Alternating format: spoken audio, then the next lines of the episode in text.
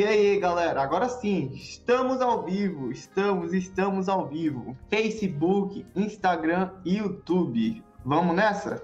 Todo mundo tá aí? Todo mundo tá vivo? Aí, acho que a galera sacou já que a gente tá em outro lugar. Bom, vamos nessa. Boa noite, boa noite, boa noite, boa noite. Ó, o seguinte, hoje iremos falar de um tema livre, certo? O que, que a gente vai falar no tema de hoje? A gente vai falar é, sobre saxofone na música erudito. Vou até colocar aqui no Instagram também. Aí, vamos ver aqui, certo? Se você tem uma pergunta, certo? Pode mandar aí. A nossa live Papo de Saxofonista número 24, certo? Com o tema saxofone na música erudita, moçada. Então, vamos nessa, vamos começar, certo?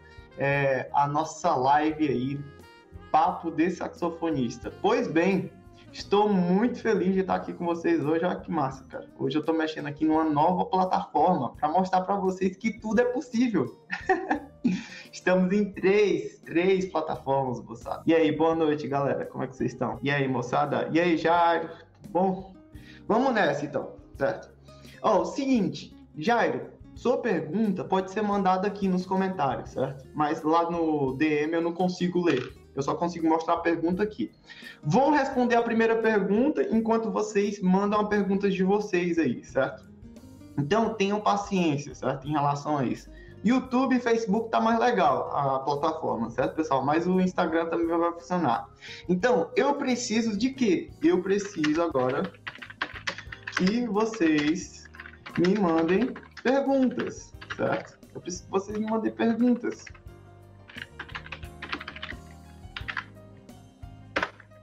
Deixa eu mandar aqui pra galera. E aí, a gente vai fazer hoje, certo? A nossa live papo de saxofone em outro modelo. Olha só que bacana esse modelo que tá.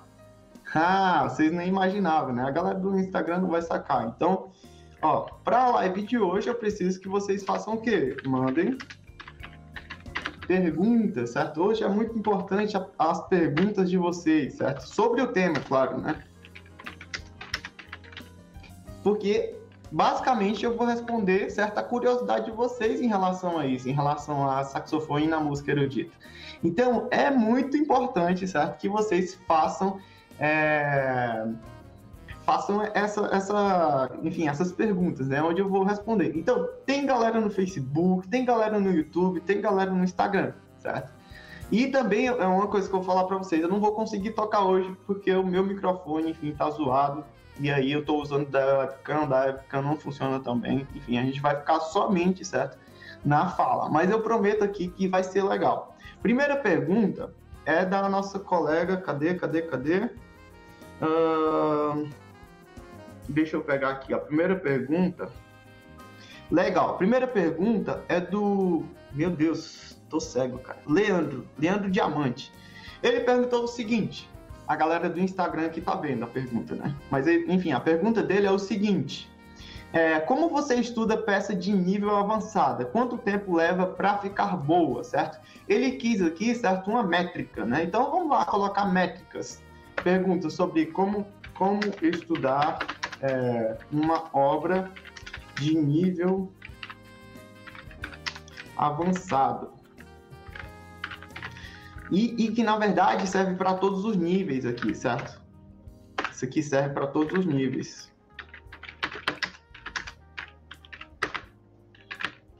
Você vai estudar por partes, certo? Ou seja, se você, se vai, vai pegar uma obra, por exemplo, uma obra comumente ela tem o quê? Três movimentos, certo? Ela tem uma abertura, ela tem um movimento lento, né, que é o segundo movimento, e ela tem um fechamento, que é um movimento mais rápido, certo? Então você vai dividir, certo?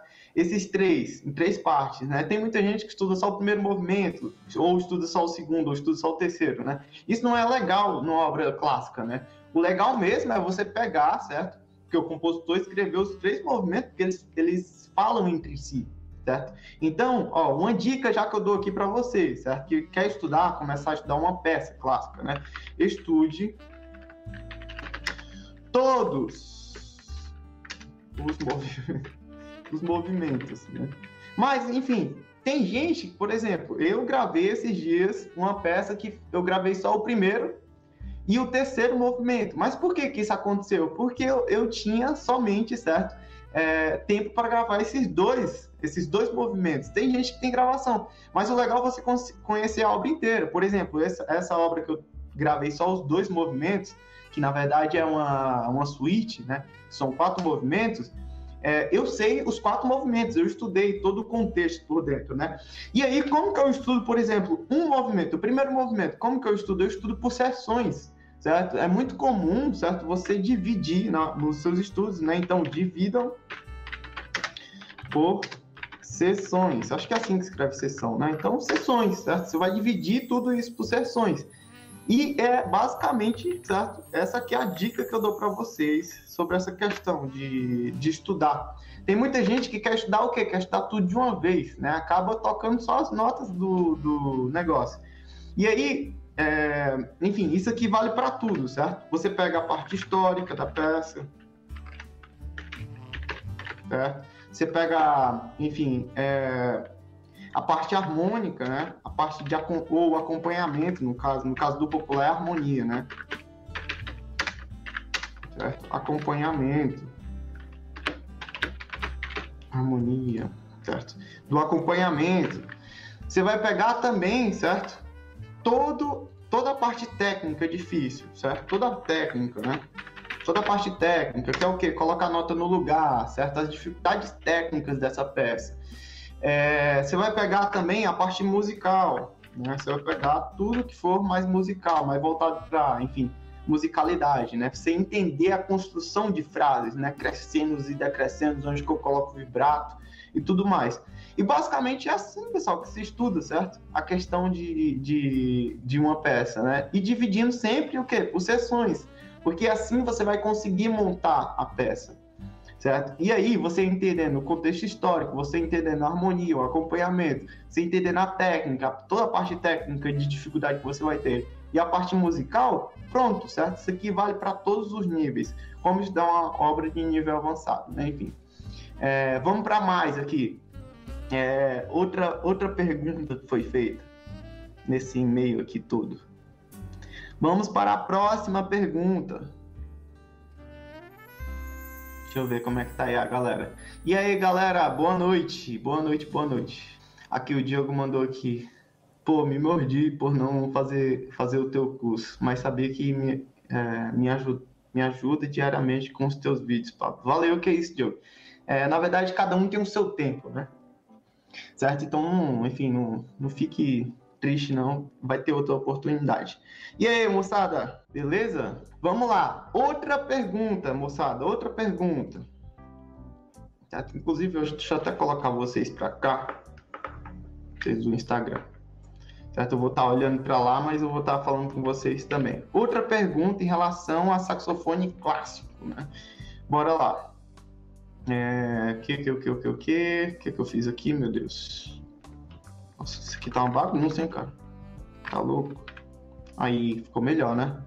Como estudar uma obra no nível avançado? Boa. Primeira pergunta foi, foi dada, certo?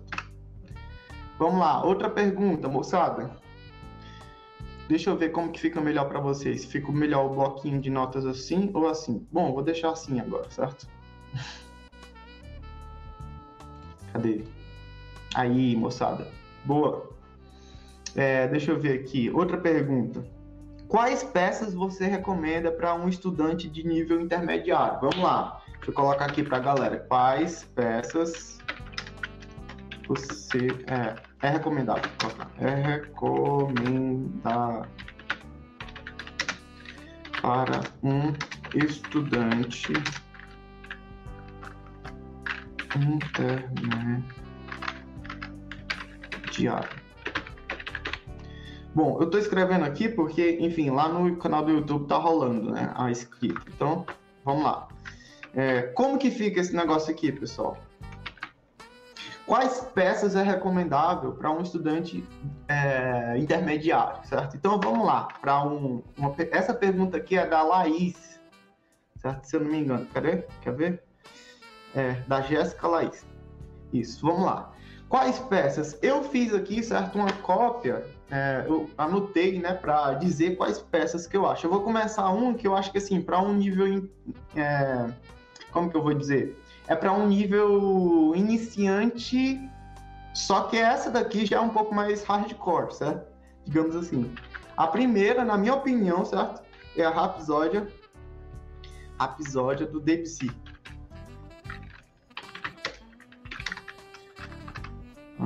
Será que é assim que escreve? Rapsódia. Assim, Rapsódia. Rapsódia do compositor, certo? Claude. De. Como que escreve mesmo? É Debussy. Ah, tá. Debussy. Acho que é assim que escreve. Certo? Enfim, perdão, Claude Debussy, se eu escrevi seu nome errado, mas atualmente é assim que eu entendo. Bom, vocês estão já já sacaram aí. É só porque eu vou falar por quê, certo, da obra e vou falar também é, a, as obras, né? Então vou falar o porquê e as obras, beleza? Então vamos lá. Primeira obra, certo? É Claude Debussy, a Rhapsody do Claude Debussy. Por quê? Porque ela tem toda uma parte mais assim, ó, a melodia que não é tão complexa, certo? Principalmente a versão é, mais antiga. A versão mais antiga, ela é mais facilitada. Tem uma versão que é do Vanson Davi, que ela é bem mais complexa. Por quê? Porque ele quis acrescentar um pouco daquela coisa do virtuosismo e tudo mais, certo? Então, a Rhapsody do Debussy seria uma peça para nível intermediário, certo? Eu acho, pelo menos na minha opinião, lá nos conservatórios da Europa é nível intermediário, aqui no Brasil pode ser nível avançado, certo?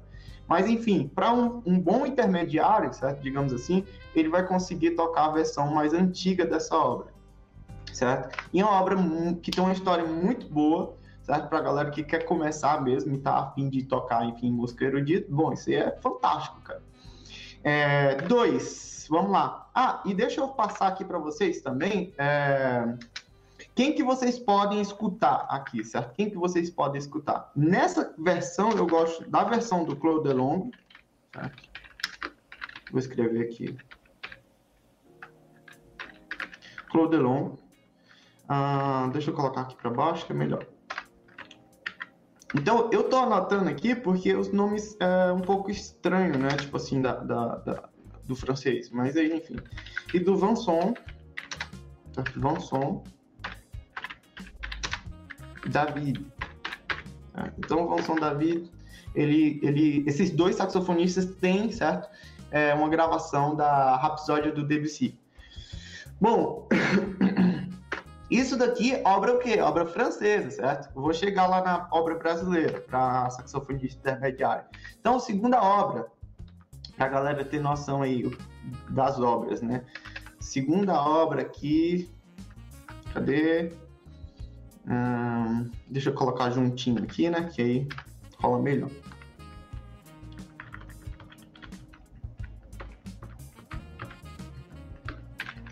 Legal. Aqui. Boa. Aí, melhor. Então aqui, nossa, cara, como por que, que esse negócio aqui tá assim, negrito? Não quero negrito, velho. Ah, tá aí. Normal.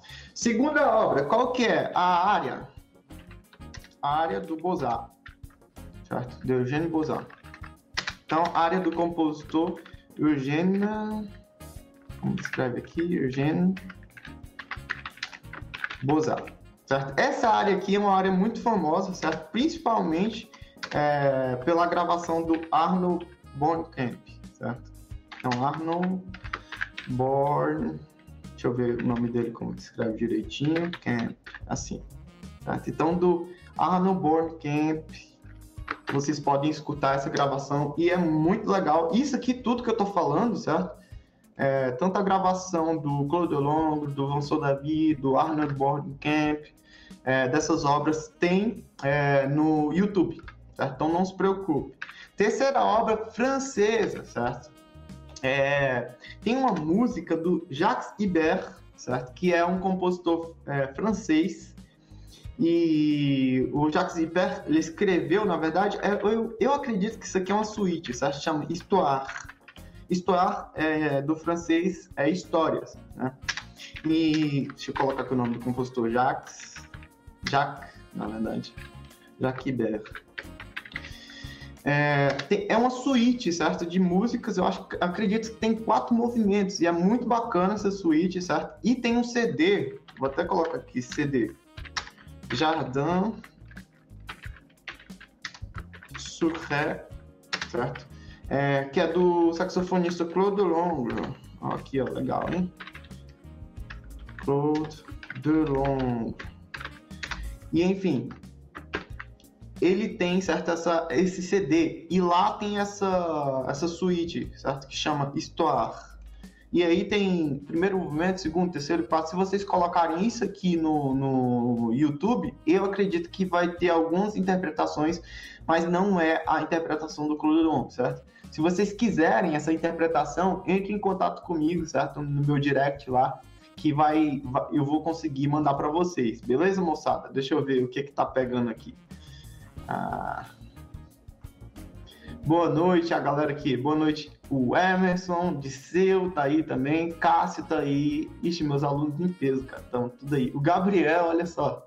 Meu brother aí. Júlio César, e aí, boa noite. Alessandro, Carlinhos Oliveira, que isso, hein? É... Rodrigo Almeida, legal. Isaías. Boa noite, Isaías. E aí? Moçada, vou, certo, responder todas as perguntas de vocês. Estou respondendo primeiro a pergunta da Laís aqui, que é muito interessante, certo? Muito interessante mesmo. Ela acertou assim em cheio, cara, as perguntas aí. Então, bora lá, bora para cima, bora voltar aqui, certo? Então, quais peças eu recomendo? Francesa, Rhapsody do Debussy, certo? Do Claude Debussy, muito interessante. Área do Eugène Bozart, é, interpretação tem, enfim, Claude Long, Vincent David, Arne Bornkamp, a, enfim, a Rhapsody e a área, né? Estoar tem interpretada pelo Claude Long, certo? Quem não conhece esses nomes, pessoal, pelo amor de Deus, viu? Pesquisa aí, porque esses nomes são, enfim, a história do saxofone em si. Certo? E agora eu vou para as obras brasileiras. Certo? Brasileiras. Coloca aqui obras brasileiras para gente. É, obras brasileiras. E o interessante é que nas obras brasileiras a gente não tem, tipo assim, uma, digamos, uma classificação, certo? Mas, na minha opinião, eu vou falar para vocês aqui as obras brasileiras que eu considero, certo? serem de relevância para um saxofonista intermediário da música erudita. Deixa eu colocar aqui mais destacado para vocês verem. Vamos lá, vamos lá, vamos lá. Aqui. Bom, obras brasileiras, vamos lá. Qual as obras brasileiras que eu indico para um saxofone da música erudita, certo? Começar a estudar. Ó, tem uma que é na pegada, certo, do, do da episódio do Debussy, Olha só, hein? Tô, tô, tô colocando o, o vilão em aqui. Na verdade, o Radamés em Atlas em jogo. Chama Concertino, certo? A obra dele. Que é um concertino mesmo, do Radamés. É assim que escreve o nome dele. Radamés. É, Nhata, certo? Essa obra aqui é fantástica, pessoal. Tem um CD, certo, de música é, de um na verdade, da Orquestra de Sopros Brasileira, que é, na verdade é a banda do Conservatório de Tatuí. Gravou com o Damon DeWood, um super saxofonista. Então, eu vou colocar aqui a referência para vocês escutarem, certo? É um CD que chama Obras Brasileiras. CD. Obras Brasileiras. Acho que para saxofone, alguma coisa assim. Fone. Com. Ah, escrevi errado aqui saxofone com Day on the certo? Então, ó, o nome do, do cara se escreve assim, ó. Deixa eu colocar aqui para baixo, né? É, com Dale, assim que escreve, Dale é, Underwood, certo? É assim o nome dele, certo? E aí, enfim, tem essa obra aqui do Concertino, certo? Também tem de um colega meu que chama Douglas Braga, certo? O cara na verdade, é um super saxofonista aí brasileiro, né? E aí vocês podem escutar tanto na, no CD, certo, das obras brasileiras para saxofone com D1 de hoje, como também é, com Douglas Braga. Mas eu ainda não vou dar a referência é, do Douglas, porque tem outra obra aqui que eu vou falar que é o Douglas que toca também, e aí eu quero dar a referência dele para é, vocês terem noção, certo? Enfim, de buscar. Mas pode escutar também a, a, o concertino tocado, a, interpretado pelo Douglas Braga, porque o cara tocou legal também. Enfim, vamos lá. Próxima obra, certo? Essa daqui é a primeira obra, né? Enfim, primeira obra, deixa eu colocar aqui assim. Primeira obra brasileira, certo? Obra brasileira. Segunda obra, intermediária, certo? Enfim, eu considero isso aqui intermediário, certo, pessoal? E é legal. Para um intermediário mais, digamos assim, mais avançadinho. Vamos lá. Tem uma obra que chama Cinco Miniaturas. Cinco Miniaturas Brasileiras. Certo? E essa obra aqui é do compositor Villani. É, Villani é, Cortez. Pronto, assim. Certo? Cinco miniaturas brasileiras viram em corte bem facinho, certo? Para saxofone, para um saxofonista intermediário, legal pra caramba. E ó, é, vocês vão encontrar, certo? Referência para essas cinco miniaturas brasileiras, um saxofonista, certo? E professor que chama Eric Heyman. É assim que escreve o nome dele. Isso. Eric Heyman, certo? No CD dele chama Miniaturas. É, miniaturas. Serestas. Ah, deixa eu ver aqui, eu tô com o CD na mão. Depois eu mostro para vocês aqui. E outras imagens do Brasil. Imagens. Deixa eu colocar aqui para baixo, né? E outras imagens. E outras imagens do Brasil. Certo? Então, ó, esse CD aqui, moçada, deixa eu mostrar para vocês como o CD é da hora. Esse CD aqui, ó. Certo? Então, esse CD aqui, Miniatura, Celeste e outras imagens do Brasil, tem essa obra aí do Vilani Corte, certo? Se eu não me engano, deixa eu ver aqui que faixa é. é tem a primeira, a segunda, a terceira, a quarta, quinta faixa. Certo? Quinta faixa vai ter esse, enfim, essa obra aí dele, certo? do Eric. Inclusive, foi um presente que eu ganhei dele. Estou fazendo propaganda aí porque o CD é bom. Ficou bonito. Ó, outra. Vou, vou, vou, colocar a última, certo? A última pergunta. A última pergunta, não. A última obra. Terceira e última obra brasileira, certo? Para fechar. Porque ficou três francesas e três brasileiras, né? Uma que é muito conhecida, certo? E aí, enfim, eu vou falar quem que interpreta ela. É a área, certo? Da Cantilena, Cantilena. Do nosso querido compositor Vila Lobos, certo? Então, Vila Lobos, ele fez essa obra aqui, certo? Que faz parte da, Brasili... É, da Baquianas é, Brasileiras número 5, né? E aí tem uma interpretação que eu gosto muito, certo? Para mim é uma referência, cara, que é do Douglas Braga. Eu acho assim que para mim, cara, não tem gravação no YouTube melhor do que a gravação dele. Ficou realmente muito boa. Não é jogando confete para ele porque ele é brasileiro, não, cara.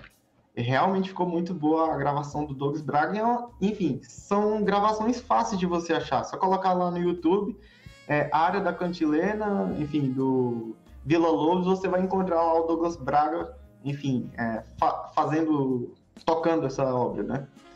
E enfim, pessoal, basicamente, certo? Respondendo essa pergunta aqui, quais peças é recomendável para um estudante intermediário? Eu acredito, certo? Assim, primeiras obras, mais um nível mais elevado do intermediário. Episódio do, é, do Claude Debussy, é, aquela mais, a versão mais antiga, certo? A área do Eugênio Bozart, que, enfim, tem a interpretação pelo Arno Bornkamp. A Histoire, do Jacques Ibert, certo? Você vai encontrar no Jardin Sucré, é, interpretado pelo Claude Delombre. É, obras brasileiras. É, coloquei aqui Concertino, do Radamés Atali, tá no CD lá de obras brasileiras para saxofone com D1 Deud. É, tem cinco miniaturas também é, do Vilani Cortes, muito linda, certo? Essa transição aí, feita pelo, interpretada pelo Eric e pela é, e pela Miriam Braga, né? Enfim, tinha sumido aqui o nome dela na minha cabeça, enfim. E tem também a área da cantilena do Vila Lobo, certo? Que, enfim, todo saxofonista intermediário poderia tocar ela, certo? Enfim, seria muito interessante. E cada um aqui tem um, uma característica, né, digamos assim. E, bom, na minha opinião, certo, essas obras aí são interessantes para um saxofonista nível intermediário. Tum, tum, tum. Vamos responder aqui mais uma voltada. Deixa eu ver aqui se tem. Se mandaram aqui. no Instagram.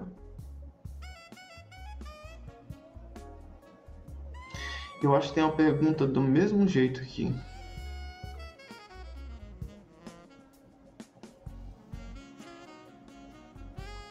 Ó, vou até colocar aqui, certo? Paralelo. Essa pergunta aqui do Alessandro. Muito bacana a pergunta do Alessandro. Tem uma boquilha adequada para música erudita e o Hamilton, o Hamilton cubano colocou aqui para o, o erudito, boquilha de massa ou boquilha de metal? Certo? Para eu responder isso, eu preciso contar, enfim, uma história para vocês. Antigamente, certo? A boquilha para saxofone é, clássico, né?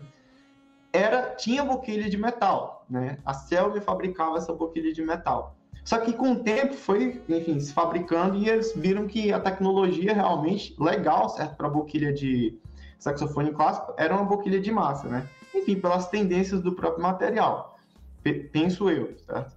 E aí, o que que é legal, certo? Um material de um material para música clássica, principalmente a abertura, né? Quando a gente fala de, é, de, de, material, a gente vê logo a abertura. Por exemplo, um material para música popular, ele é muito mais aberto, certo? Do que um material para música clássica. Por quê? Porque na música clássica a gente precisa de mais, enfim, é, controle sobre a estabilidade, certo? A gente precisa dessa boquilha com um sopro mais fácil, né? Já, por exemplo, no, no popular, os caras precisam colocar muita intenção da linguagem, coisa que o material, por exemplo, mais fechado, ele é um pouco mais difícil de fazer. Claro que não é impossível, certo? Essa questão da abertura não está só é, envolvida com a linguagem. Falei aqui, enfim, um aspecto só é, relacionado a isso, né? Mas eu sinto assim que o saxofonista clássico ele precisa dessa, enfim, dessa, dessa coisa da, da boquilha mais fechada, né? dessa proporção dela. Inclusive, é, hoje existem boquilhas para saxofone clássico que é um pouco mais aberto, certo? Por quê? Porque a tendência que a gente tem é de buscar um som cada vez mais brilhante por causa da música contemporânea. Eu já expliquei isso aí para vocês, certo? Então, assim, é, é, legal, certo? A gente buscar um material é, relacionado à boquilha que seja voltado para a música clássica, né?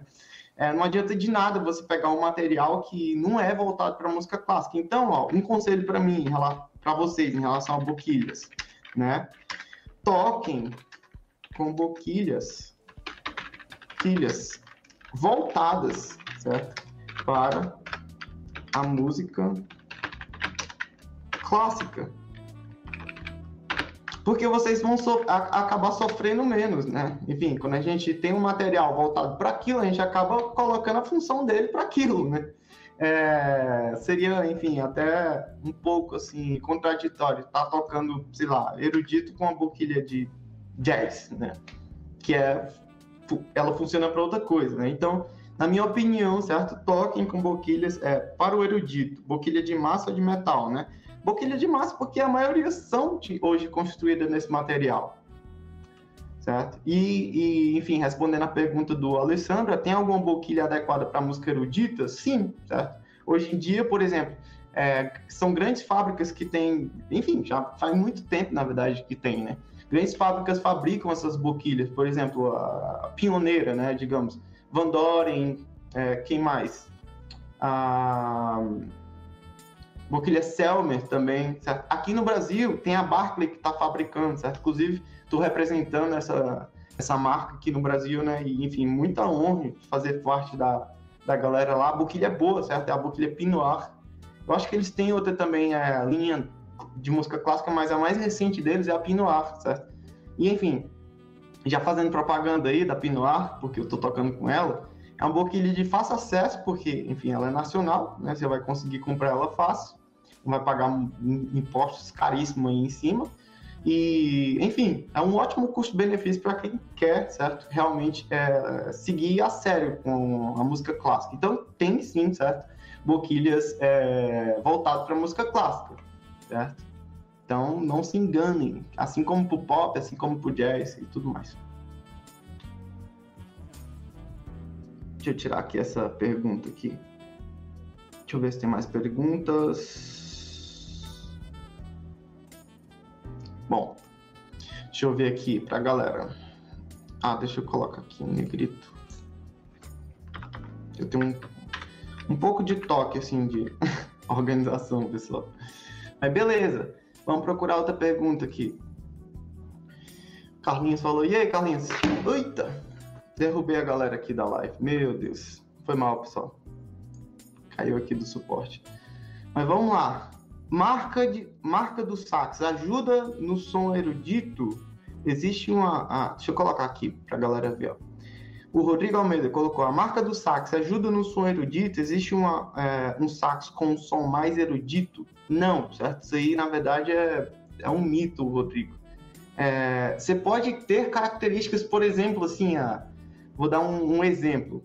O meu professor, o João Denis Michá, ele toca com saxofone nasal que é um saxofone que é mais leve de soprar, né? E ele tira o timbre dele, certo? Com saxofone. Já, por exemplo, assim, outro, outro saxofonista, o Codelong, certo? Ele toca com série 3 da Selmer, né? Enfim, não sei qual que atualmente ele tá tocando, mas é, normalmente ele estava representando ali a série é, da Selmer, né? Série 3.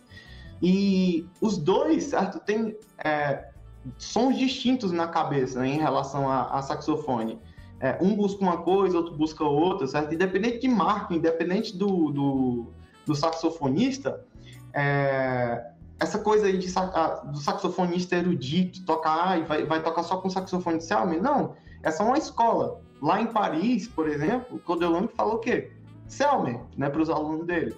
É, quando eu estudava, por exemplo, lá em Lyon, meu professor falava assim, ó, oh, você pode escolher, você, você pode escolher Inazal. Ele, claro que ele representava Inazal, ele falava, assim como eu falo para vocês da Bupilha Barco, falava para é, pra gente, ó, escolha, se vocês puderem, Inazal, né? Ele falava, ó, essa, esse é o saxofone Inazal, deixava a gente tocar, falava das tendências do instrumento, inclusive que é outro instrumento super bom.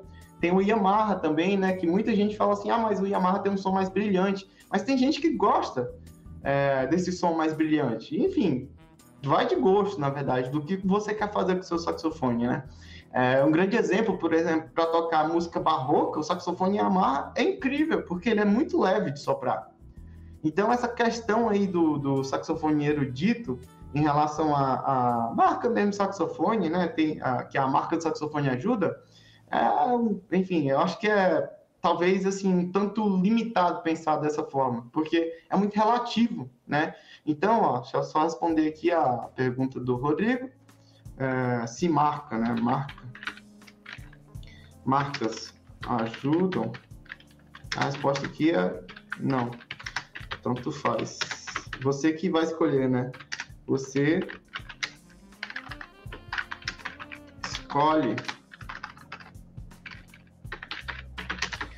a material que você vai é, tocar.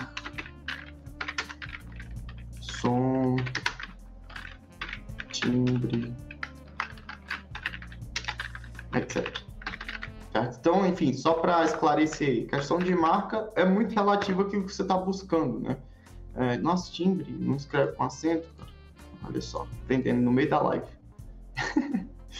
Então, outra, outra pergunta, pessoal. Vamos lá, outra pergunta aqui. E aí, galera, tá entrando aqui no, no rojão aqui do negócio. Uh... Legal, aqui, esse daqui, ó. Isaías colocou aqui. Qual o método indicado para a música erudita? Boa, certo? Tem um método que eu acho que todo mundo deveria, certo, conhecer. Inclusive, é Inclusive, é um método super bacana para quem quer desenvolver a parte musical, certo? Chama Fermi. A gente estudava muito isso aqui com a Ebion. Então, lá na França se estuda muito esse método, certo? Fermi. É, se eu não me engano, ele é 40 e poucos estudos. Não vou nem colocar aqui porque eu não tenho certeza, certo? Mas é Fermi e ele é feito para oboé, certo? Oboé. Então, ele, ele, ele é sempre um estudo lento e rápido. É sempre um estudo lento e outro rápido, né? Enfim, esse método aqui é genial. Por quê? Porque você aprende na prática, você aprende tocando, certo? E aí o método Ferring é realmente, assim, fenomenal para quem quer... É, é, o contrário, né? Viajei na maionese. Coloquei oh, boy. O boy. Ele é um método para oboé, mas tem uma, tem uma versão, tem uma versão para saxofone. Deixa eu até colocar aqui.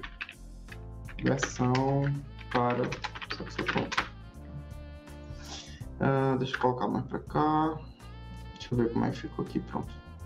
Beleza, tem essa versão, certo? Esse método aqui eu indico para você que quer, enfim, estudar saxofone clássico. Deixa eu ver aqui. O que mais, galera?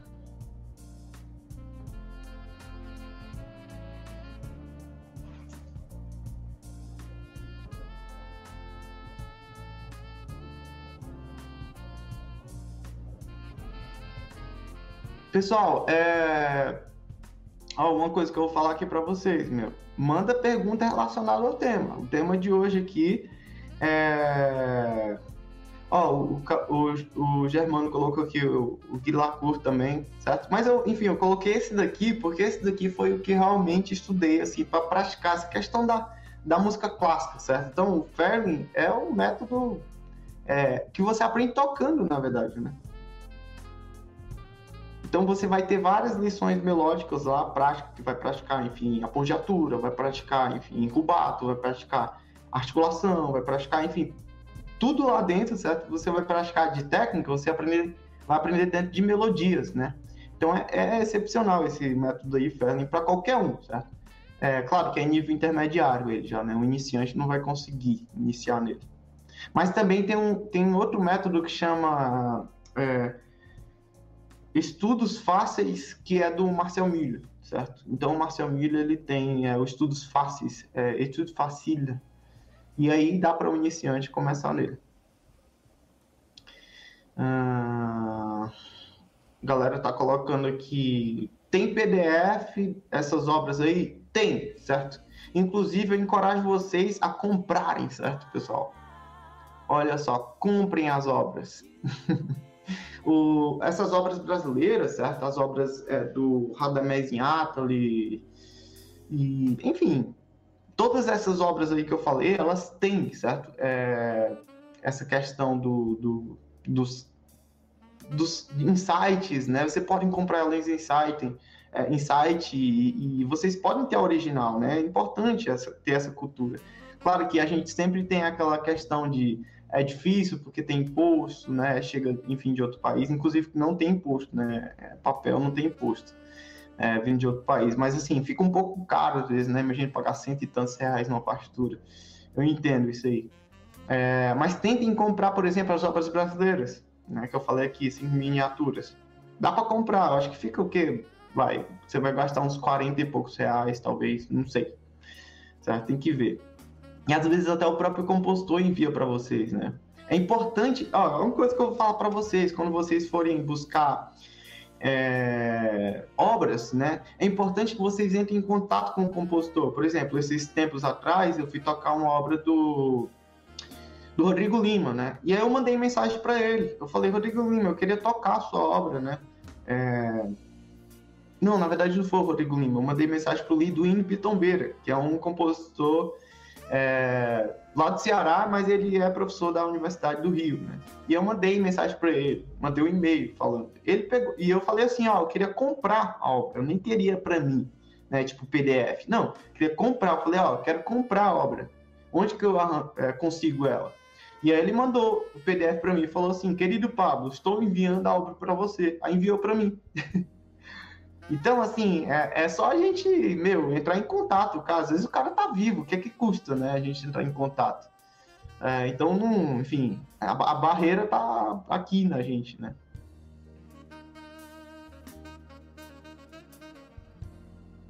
Beleza, pessoal? o Zé falou aqui, desde presente para nós. Ah, ó, quem entra no meu curso Controle do Sax, a galera sabe, tem um bônus da biblioteca do Controle do Sax. Lá tem material para uns cinco vidas.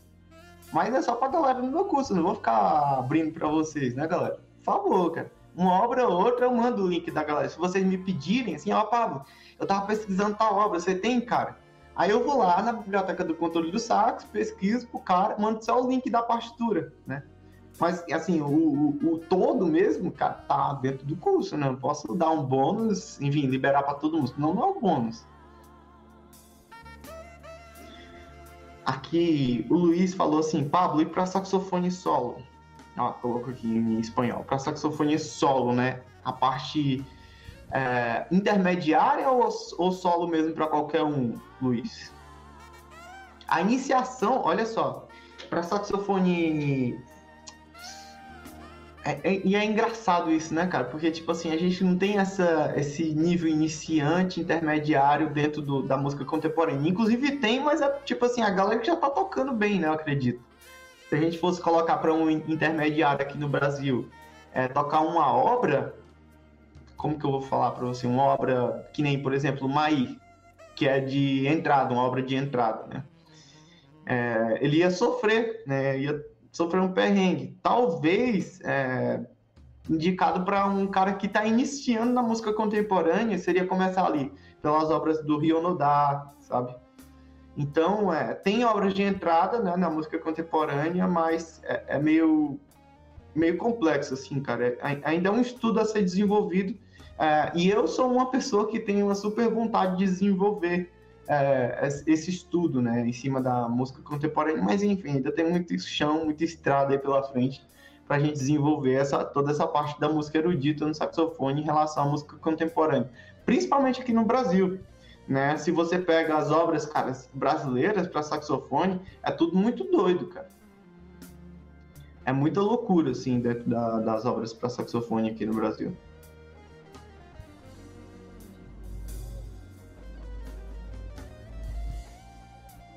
Até o Luciano colocou aqui também. Gostaria, se possível, de você falasse um pouco da composição contemporânea. Deixa eu, deixa eu ver aqui qual que é a pergunta. Contemporânea para o saxofone erudito. É isso mesmo, Luciano. Então, geralmente as obras ali do Rio Nodá é que a galera começa, certo, a tocar lá na, na Europa, né? Então, enfim, eu iria mais para essa linhagem do Rio Nodá. Deixa eu até enfim, dividir minha tela aqui normal com vocês, que não estou mais escrevendo. Enfim, e aí obras de entrada seriam essas, né? Aqui no Brasil, hum, cara, tem algumas coisas do Lido Pitombeira que é não é tão fácil assim, mas enfim, dá para tocar. Se você já está num nível mais avançadinho assim, dá para tocar obras brasileiras, né, do Lido Pitombeira. Tem algumas obras que têm a linguagem né? É, é, na verdade, que são contemporâneas, mas não tem a linguagem contemporânea mesmo, assim, né? Aquela linguagem de multifônico, de quarto de tom, uh, vai, que mais? Slapton, né? Essas coisas.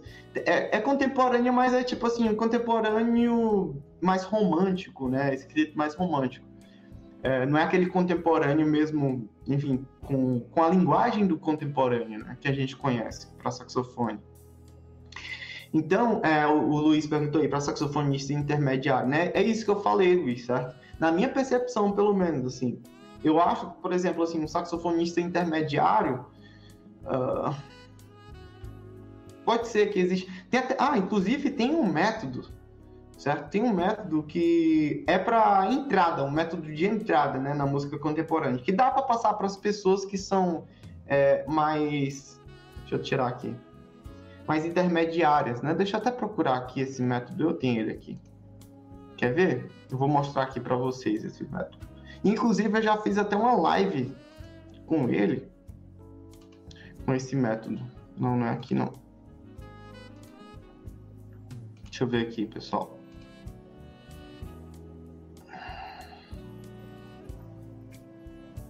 Aqui é raizão, cara, na hora. Se não for para ser raiz, eu nem começo. Deixa eu abrir ele aqui, só para vocês verem.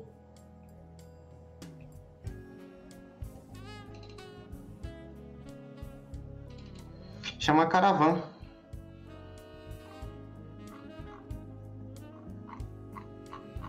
Ele está em inglês esse método. Deixa eu até compartilhar aqui com vocês. Deixa eu mostrar aqui para vocês. Galera do, do, Infelizmente, a galera do, do, do, do Instagram não vai poder ver. Mas, ó, tem aqui, ó, estudos timbrísticos, tá vendo? Variações. Ele vem aqui. É fácil, ó, não é difícil, não. É mínima, tá vendo? Dá para um intermediário já começar a estudar ele. Chama Caravan. Deixa eu até colocar aqui a capa dele um pouco, para vocês verem. Ó, é, pre, preliminar, é, é exercícios preliminares e estudos é, na, na, nas técnicas contemporâneas para saxofone, né? By Ronald Caravan. É, esse cara aqui, é, ele era clarinetista e... Ah, inclusive eu acho que não tá mostrando aí para vocês. Tá, tá mostrando. Legal. E aí, tipo, vocês podem começar aqui nesse método, certo? Ó, deixa eu mostrar aqui. Tá vendo? É simples, é mínima, tá vendo? Ele aqui brinca com timbre primeiro, depois tem um estudo de quarto de tom, quer ver, ó? Mais pra cá, quarto de tom. Aqui, ó. Quarto de tom, tá vendo? Ele explica aqui, claro que tá em inglês, né, o negócio, não tem um material ainda em português. Futuramente, quem sabe, né, eu não faço algo. Ou algum dos nossos colegas aí. Mas ele já começa a ensinar aqui, ó é, quarto de tom, é, estudo de quarto de tom para saxofone. Começa na nota Si, aí ele faz um, um Si quarto de tom aqui, né? Depois um Si bemol quarto de tom, tá vendo? E aí ele fica brincando com isso. E essa é mínima, mínima, né? Isso aqui é um, é um método de entrada, esse caravan aqui, para é, iniciantes, né? Ou, na verdade, intermediário. E aqui mais para baixo ele fala de multifônico, quer ver? Ó? Aqui, ó multifônicos. Aqui ele dá algum, alguns exercícios com multifônico, tá vendo? Pra gente tocar. E aí ele ensina aqui como que toca, tá vendo? Legal pra caramba. É bom esse método, eu comecei a estudar ele um tempo. E aí, tipo assim, seria, para mim, certo? A, a, lógica, seria lógico começar com um método fácil. É, como esse aí, o Caravan, para poder, enfim, dar uma boa base para a pessoa começar na música é, contemporânea. O, o, grande lance da música contemporânea, dentro dessa linguagem, são as técnicas. Por que, que eu acho assim que, por exemplo, é meio complexo? Deixa eu até olhar quantos minutos tem aqui. Ah, tá, ainda tem nove minutos aqui no Instagram. É, por que, que, é complexo, por exemplo, assim, começar para um saxofonista intermediário na música contemporânea? Porque geralmente se usa técnica estendida, que é o quê? Slap, é multifônico, é quarto de tom, é... que mais? É growl. É, é tudo técnica que um, um, cara intermediário ainda não, é, não se resolveu sabe? Então, é, tipo assim, por que, que é difícil essa entrada, na minha opinião, certo? Por que, que é difícil essa entrada do cara na música contemporânea quando ele é intermediário? Porque são tudo técnicas avançadas, técnicas estendidas, né? E quando intermediário ainda não, não entrou nisso. Imagina, para um cara que é avançado, tocar quarto de tom, tocar slap tongue, tocar tipo multifônico, to... cara, essas coisas são complexas, né? Por isso que eu acho assim que a música contemporânea ela pode sim ser aplicada para uma pessoa intermediária, né? Para um iniciante é bem mais complexo, mas para um, é um intermediário dá para ser aplicado, certo? Dentro de uma boa metodologia, mas é, é mais viável para uma pessoa que está realmente ali mais é, aprofundado, né? Naquilo, na, na no, no saxofone, digamos assim, tem um nível mais avançado, porque a pessoa já domina, né? Slaptongue, já domina multifônico, já domina a parte de quarto de tom, né? Que é muito importante para música contemporânea.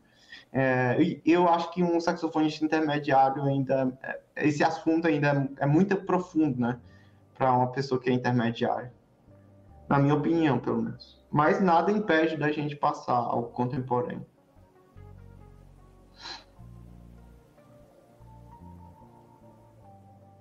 Aqui, a palheta, legal. O Rodrigo perguntou aqui, né? A palheta é relativa também é sobre o som? Tem palheta, por exemplo, para saxofone clássico, né? Tem a, as clássicas, né? A tradicional da Vandorinha para clássico.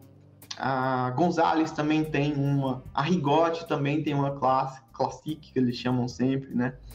É, enfim, procure as linhas clássicas que é voltado. É igual boquilha também, tem material voltado para a música clássica. Geralmente tem saxofonista que gosta de tocar é, com, com a, a, parte clássica, né? A, de, da linhagem mais clássica. Aí, Luiz, e respondi, Luiz, a pergunta aí. Legal, hein? Deixa eu ver se tem mais alguma pergunta.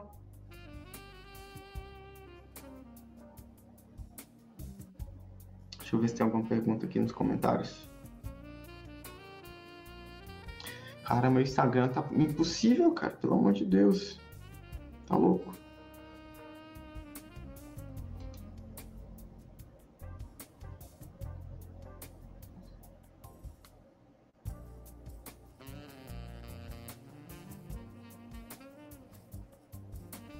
Que mais, que mais, que mais? Olá, boa noite. Bom, aqui no Instagram não, não rolou. E aí, galera, enfim, qual que é o meu conselho, certo? Eu, eu queria terminar essa live aqui dando um conselho para vocês. Qual que é o meu conselho para você que tá é, afim de entrar na música clássica, na música erudita, né? Comece, certo? Com, enfim, obras de entradas, né? Obras fáceis, procure métodos, tem todos os métodos, inclusive, certo? Que foram escritos para saxofone, a maioria deles são de entrada para música clássica, certo? Por exemplo, o método Amadeu Russo, tem muito a questão da linguagem da música clássica, porque ele foi construído para isso, na verdade. Na época que os saxofonistas escreviam esse, esse método Guilacourt, Closet, é, o próprio é, o próprio método Amadeu Russo, né? O que mais? O Ferlin, método para oboé. A maioria deles são transcrições, cara. Olha que loucura, né? É, enfim, esses métodos eles são para saxofone clássico, né? E você pode tirar, enfim, bom proveito dele para é, estruturar toda a sua questão aí da música clássica. Claro que você pode também partir para o popular é, através dele, sim, certo? Eles te dão uma boa base para você tocar o seu instrumento, essa é a verdade. Aqui, a mesma pergunta aqui, ó. Ah, outra pergunta aqui, ó, do Cássio. Até que número vai as palhetas? Eu acho que até uns 5 é, tem palheta, certo? E tem é, de, de, de, de dureza, né, da palheta. É, do, da palheta eu acho que tem número 1,5, 1, se eu não me engano, e vai até o número 5. Depende da marca também. Tem marca que não tem a numeração 5, né? Mas já é muito pesada essa, essa palheta, tá bom, Cássio? Geralmente, geralmente, mais usado ali é uma palheta mais durinha na música clássica, né? Porque a gente usa a boquilha mais fechada. E aí a gente tem que ter uma boa resposta da palheta em relação à dureza dela. Uma 3, 3,5 que a galera usa, geralmente. Tem a que utiliza até 4. Eu já utilizei número 4 nas minhas épocas de boa saúde como embocadura. uh, outra pergunta aqui. Boa noite, mestre. É, qual o saxofone mais usado na música erudita? Olha só, que interessante, né? É, se for em relação a saxofone, é, tipo de saxofone da família, né? É, na verdade, todos os saxofones são muito usados, mas a gente tem a maioria das composições, e eu acho que isso está até mudando, certo? Ultimamente. Mas a maioria das composições foram feitas, escritas para saxofone alto. Não me pergunte por quê, porque eu não sei também. Mas eu acho que era por causa da utilidade do instrumento, né? A gente tinha. Deixa eu colocar vocês para cá, galera. É, fica mais, enfim, familiar, né? É... Enfim, o saxofone alto, ele era mais familiar, né? Eu acho que talvez pelo a entrada do instrumento, né? De a questão de comprar mesmo e tudo mais. A galera acabava investindo mais nesse instrumento, os compositores acabavam, enfim, investindo também nas obras, né? Talvez seja isso, né? É, mas hoje em dia tem muitas obras para saxofone tenor, barítono, soprano e tudo mais. É, e aí, relação, se for em relação à marca, eu já respondi, né? É, marca é muito relativo àquilo que você está buscando na sua sonoridade. Então, se você quer uma sonoridade mais, é, mais clara, mais brilhante, você vai ter um tipo de saxofone, independente de estilo, né? É, independente se você vai tocar música erudita, você não vai é, necessariamente pegar um saxofone de, de som escuro. Não, certo? Tem saxofones que tocam com saxofone Yamaha, que é, por exemplo, brilhante né? E, enfim, vai do seu gosto musical e tudo mais. O Isaías colocou aqui, saxofone alto é mais versátil. Por quê? Por quê? Deixa eu até colocar aqui, ó. Por que, que é mais versátil, né? É... Enfim, talvez ele seja mais usado, né? Eu não diria versátil, tá bom, Isaías? Mas, assim, é... questão de, de, de utilidade dele, enfim, é praticamente que nem os outros, né? Mas é isso aí, pessoal. Acho que deu tá? Foi boa a live. Tirei bastante dúvidas, a gente falou bastante coisa de saxofone, né? Passei alguns nomes aí da música erudita para vocês, escutem essa galera, certo? É, inclusive, esses dias vai sair uma, uma interpretação minha aí sobre uma obra francesa, uma pegada mais latina. E espero que vocês gostem aí, certo? Vai ser uma interpretação para para um encontro de saxofonistas que vai ter lá em Alagoas, certo? Espero que vocês gostem aí. Enfim, pessoal, é, acho que não tem mais pergunta, né? Então, é isso aí. Espero que tenha ajudado vocês, certo? Até a próxima aí, pessoal. Tchau!